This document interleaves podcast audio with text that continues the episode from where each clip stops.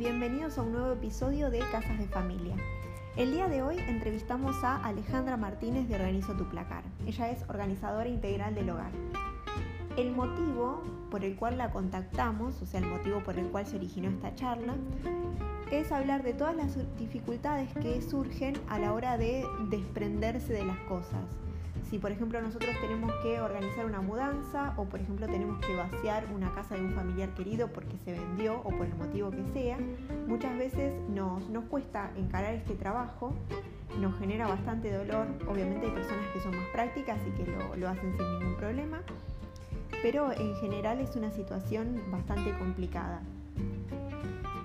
Alejandra la verdad es que tiene una visión muy práctica de todos estos temas y a lo largo de la charla nos va hablando, nos va contando cómo quedarnos únicamente con aquellos objetos que nos hacen felices. Los dejo con la entrevista.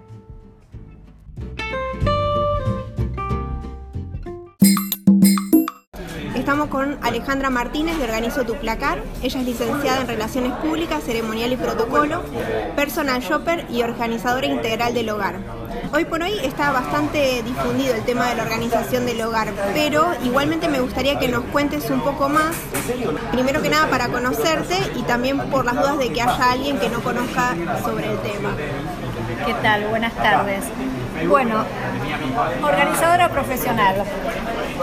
El tema de organizar ambientes. Es complicado para mucha gente poder hacerlo solo he llegado, han llegado clientas eh, a mí, ya te lo había comentado antes, por medio de la psicóloga, por ejemplo, porque están desbordadas mentalmente y su casa es un horror, no saben por dónde empezar.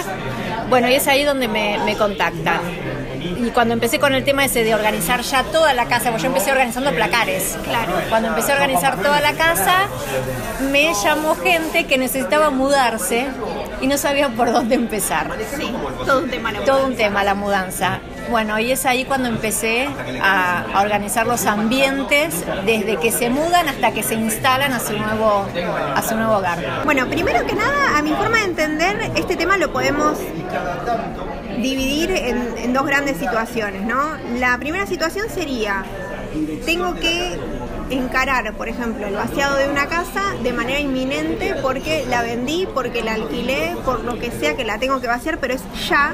Y en su lado opuesto está, me puedo tomar todo el tiempo del mundo no me, no me persigue ninguna inmobiliaria, pero bueno, entre estas dos variantes, ¿qué recomendación darías en cada una de estas dos situaciones?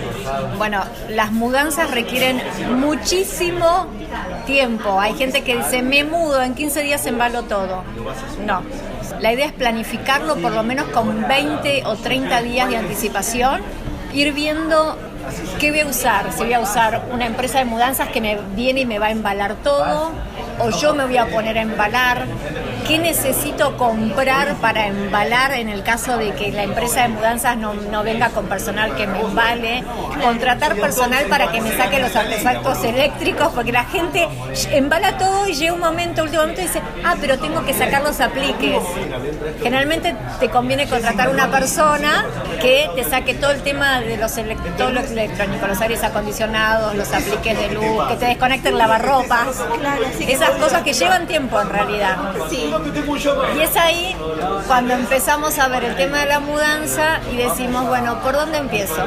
Bueno, vas a empezar, generalmente empezamos por cada uno de los ambientes elegimos un ambiente, suponte la cocina. ¿Arrancamos por la cocina? Sí. ¿Vamos a vaciar la cocina? Cuando vacias la cocina, antes de embalar, vas a separar lo que vas a llevar a tu casa nueva, lo que no es tuyo, porque siempre va a haber cosas que no son tenés que devolver, que tenés que devolver, que no son tuyas, cosas que sirven para donar, para vender y para tirar. Y la idea es que cuando vos te mudes, no te lleves todo lo que tengas, te vas a llevar solamente lo que necesitas a tu nuevo hogar. Solo lo que te sirve, digamos. Solo lo que te sirve. Y suponete que vos tuvieras todo el tiempo del mundo, que todavía no la vendiste la casa, estás recién empezando a pensar en el tema, viste que a veces uno tiene más tiempo y parece que dilatas más las cosas, o sea, en vez de ir encargándote. No importa, por más que tengas todo el tiempo del mundo, la idea es que vayas, aunque sea, no en vales, pero saca y empieza a separar. Lo que te vas a llevar, lo que no sirve, lo que no sirve, lo que se dona, porque eso te lleva muchísimo tiempo. ¿Sabes qué te lleva más tiempo? El seleccionar con qué me quedo. Ahí entra la duda. Ahí te entra la duda y decís, ay, me lo quedo, no me lo quedo, me da pena, ay, porque me, me acuerdo a... No, no te puedes llevar todo. Y vos, entonces, para arrancar, vos recomendás ir seleccionando tipo habitaciones, por tal cual, por ambientes. por ambientes. Por ambientes. Eso sería lo más práctico. Es lo, es lo más práctico, sí, sí. Y, por ejemplo, en el caso de que seamos varios hermanos los que tendríamos que ocuparnos del tema, viste que siempre hay un hermano que es más pujante, como el que se ocupa, por decirlo de alguna manera, más decidido, suponete. ¿Es recomendable que esa persona se ocupe del tema? suponiendo que los otros hermanos están de acuerdo o, no. Mira, es preferible que estemos todos. No, generalmente va a haber uno de todos que es el que se va, el que se sabe organizar y es el que va a querer hacer todo. Bueno, lo dejamos a él y nosotros le preguntamos si podemos cooperar. Ah, bueno, está perfecto. Sí, sí pero no hacerlo obligado, porque ya organizar la, organizar la mudanza que te trae recuerdos y recuerdos y recuerdos, es difícil. ¿Sí? Entonces, la idea no es involucrarte si no querés. Claro. Sí, es mucho peor. Entonces, que una persona se encargue y si querés colaborar, está genial, pero no hacerlo obligado, porque requiere, es mucho estrés una mudanza, mucho estrés físico y mental. Y viste que es, yo hace poco, viste, tuve la, tuvimos que vaciar la casa de mi mamá porque se mudó justamente. Y viste que es bastante común que algunas casas se transforman como en la baulera de la familia, ¿no? Eso es un poco lo que habíamos hecho con la casa de mi mamá, mi hermano y yo. Como que todo lo que no entraba, no tenía sitio, pobre a la casa de ella. Por falta de espacio, lo que sea. Entonces, ¿qué, qué puedes hacer en ese caso? Con cosas que en realidad no son tuyas pero tampoco del ser querido que, que estás haciendo la casa. Bien, cuando empezamos a seleccionar lo que se queda, lo que se va, lo que es para donar, para vender y para mudar, ahí van a aparecer todas esas cosas que no son de uno. Totalmente. Entonces, ¿qué vamos a hacer? Vamos a llamar al familiar, le vamos a decir, ¿querés esto?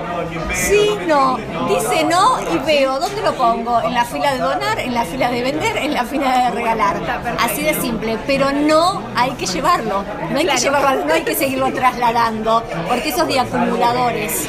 Seguís acumulando, acumulando, acumulando y cosas que no son tuyas. Bueno, y esto también es bastante común. Esta parte me, toca a mí de cerca porque yo soy súper así, pero bueno, viste que a veces no es una casa de un familiar tuyo, sino, que yo, la casa de un familiar de, tu pareja, de un amigo uno en el afán de ayudar es un poco metido por momentos. O sea, en ese caso, ¿cuánto conviene ayudar desde afuera y cuánto conviene eh, dejar que la persona se ocupe sin invadirlo, digamos? Exacto, sin invadirlo.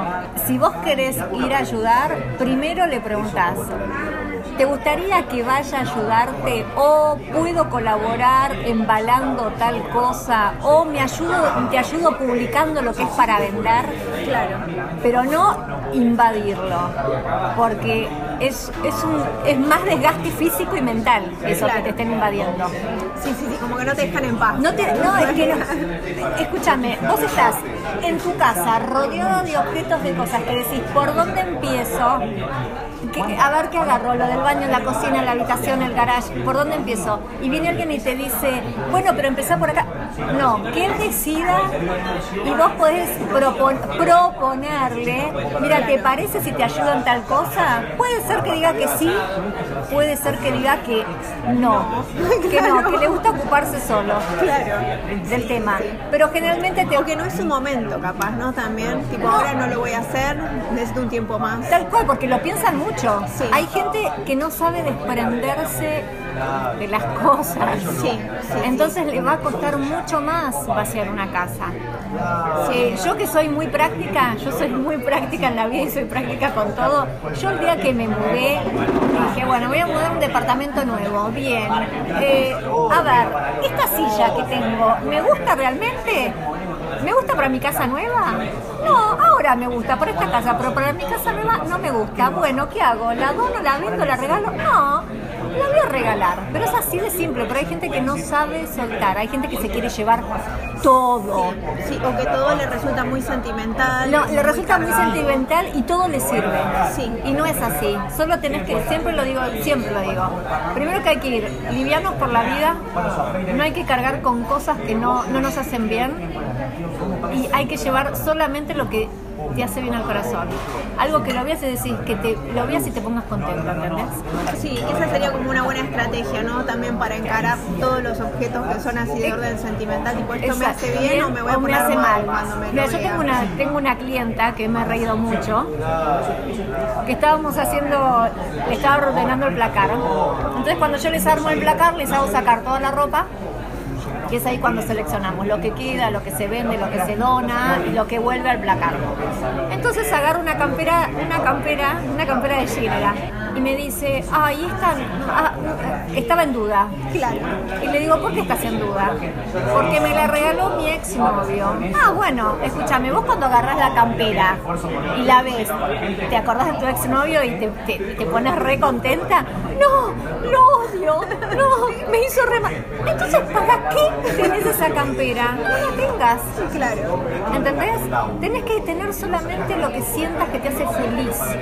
Si no cargues con cosas que no son para vos. Está perfecto. Bueno, y eso también es, es bastante importante. Suponete que por el motivo que sea, yo siento que no puedo encarar, no puedo, tipo, no, no puedo, llego a la casa, me paralizo, eh, llego a la casa y me pongo mal, que eso también es bastante habitual, pero por lo que sea, lo tengo que hacer sí o sí. Esto se puede tercerizar, tipo, se puede contratar a alguien y que otra persona se ocupe del tema, o es algo que lo tengo que hacer personalmente sí o sí. No, justamente estoy para eso. Te cuento, hay gente que no sabe por dónde encarar una mudanza, hay gente que no quiere en realidad dejar todas las cosas que tiene, no quiere desprenderse por eso tiene que ir a un. Ahora hay mucha gente que se está achicando. Sí, sí, sí, bueno, totalmente. Entonces no quiere, pero no le entra todo en su nueva casa. Claro. Entonces tengo grandes charlas.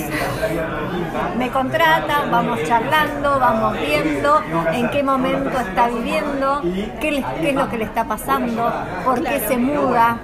Claro. Y recién ahí vemos lo que realmente se tiene que llevar, pero yo me ocupo de todo antes de haber tenido una reunión y una charla con esa persona. Perfecto.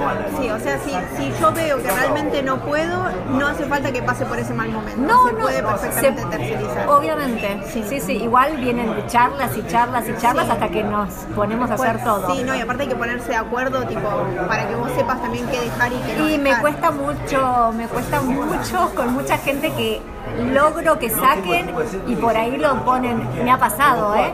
Que bueno, separa, dejamos esto, esto no lo quiero, y lo ponen en una bolsa. Y cuando vuelvo al otro día, le digo, pero eso no lo querías. No, pero me arrepentí porque. Y lo vuelven a entrar, y lo vuelven a tener en la casa, hasta que entienden que no, que no les sirve, que ya lo, les sirvió antes, que en el momento que están viviendo eso, eso ya no les sirve. Viste que también hay como una especie de fantasía, ¿no? De que, por ejemplo, yo tengo esta taza que era de mi abuela y hay como una, especie de ilusión de que esta taza la voy a vender a no sé cuánto dinero porque es una cosa antigua y que y después a lo mejor no es tan así. ¿Cómo sabemos distinguir las cosas que realmente las podemos llegar a vender y que tienen un valor y de las que no?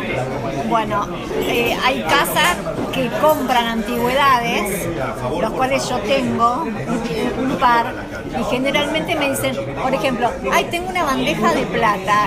pero yo no sé si eso es plata. Claro, bueno, realmente. sí, tal cual. ¿Entendés? Tengo una bandeja de, tengo un reloj de oro que en realidad sí lo quiero vender, ¿no?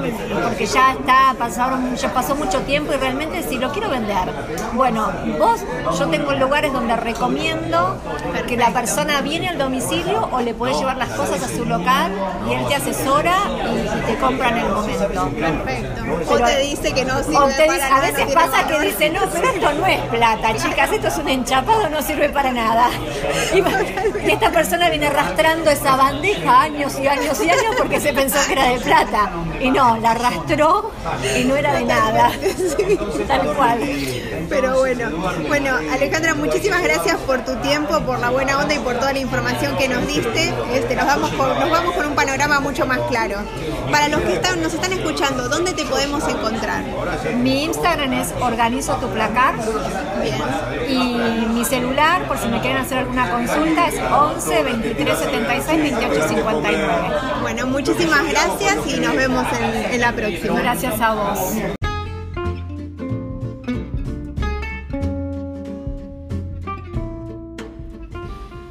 En nuestro próximo episodio entrevistamos a Jaime Nisnovic, autor de los Manuales Prácticos de la Construcción y Manual Práctico de las Instalaciones Sanitarias, tomo 1 y 2. Lo vamos a publicar el 6 de diciembre.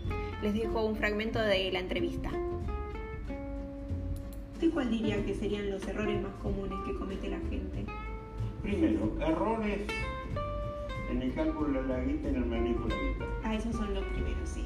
Con lo difícil que aparte que es calcular por hoy. podido de ver casas que tienen hecho esto, las paredes estas hasta acá, ponele, Sí. y que adentro está lleno de pasto ya esto, porque no, jamás tuvieron la guita. O que hacen todo el cimiento, todo el cimiento, y después empiezan y hacen una sola habitación, y después siguen con chapa al lado porque no tienen la guita. Claro. Falta de ese primer error. Falta el proyecto, falta pensarlo en etapas y después la manera de construir. Es muy fácil, con el manual de construcción lo pueden arreglar, pero